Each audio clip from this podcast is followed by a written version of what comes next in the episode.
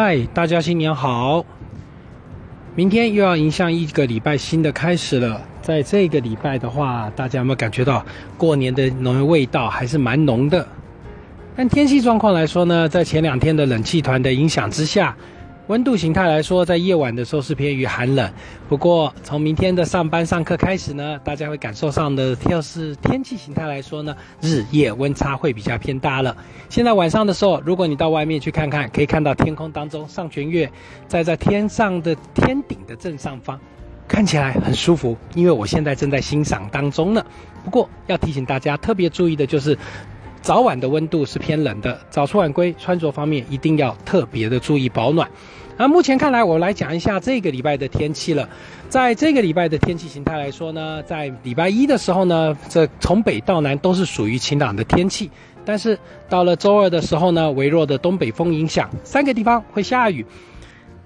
新北、台北、基隆、宜兰这几个地方会有点短暂雨的机会，其他地方来说呢，都仍然是晴朗的天气。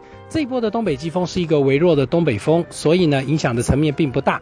那许多朋友会问说，哎，那南边的台风呢？拍摄啊，南边的台风没有影响，它进入了菲律宾的岛屿区之后呢，强度的部分就会减弱了。那对于我们来说呢，这水汽也上不来，所以呢，并不会对我们有影响。主要影响的层面就在北方的系统了。以目前来看，在这个礼拜的话呢，最主要就在于说，周二到周三会有微弱的东北风影响。接着礼拜四、礼拜五的时候，气温的部分呢再上升。那中南部的朋友仍然是属于晴朗稳定的好天气，日夜温差比较偏大。但是要特别注意的就在于清晨的时候，西半部地区都会有雾的状况。所以呢，在天亮之前的时候，你行驶在高速公路、西滨快速道路都要特别注意到能见度偏差的时候，记得打开这个双黄灯做警示啊，保持安全的车剧。特别小心哦，因为视线偏差的情形之下，车速又过快，尤其清晨的时候，许多人精神不济之下，非常容易发生车祸，还是要提醒您特别的留意了。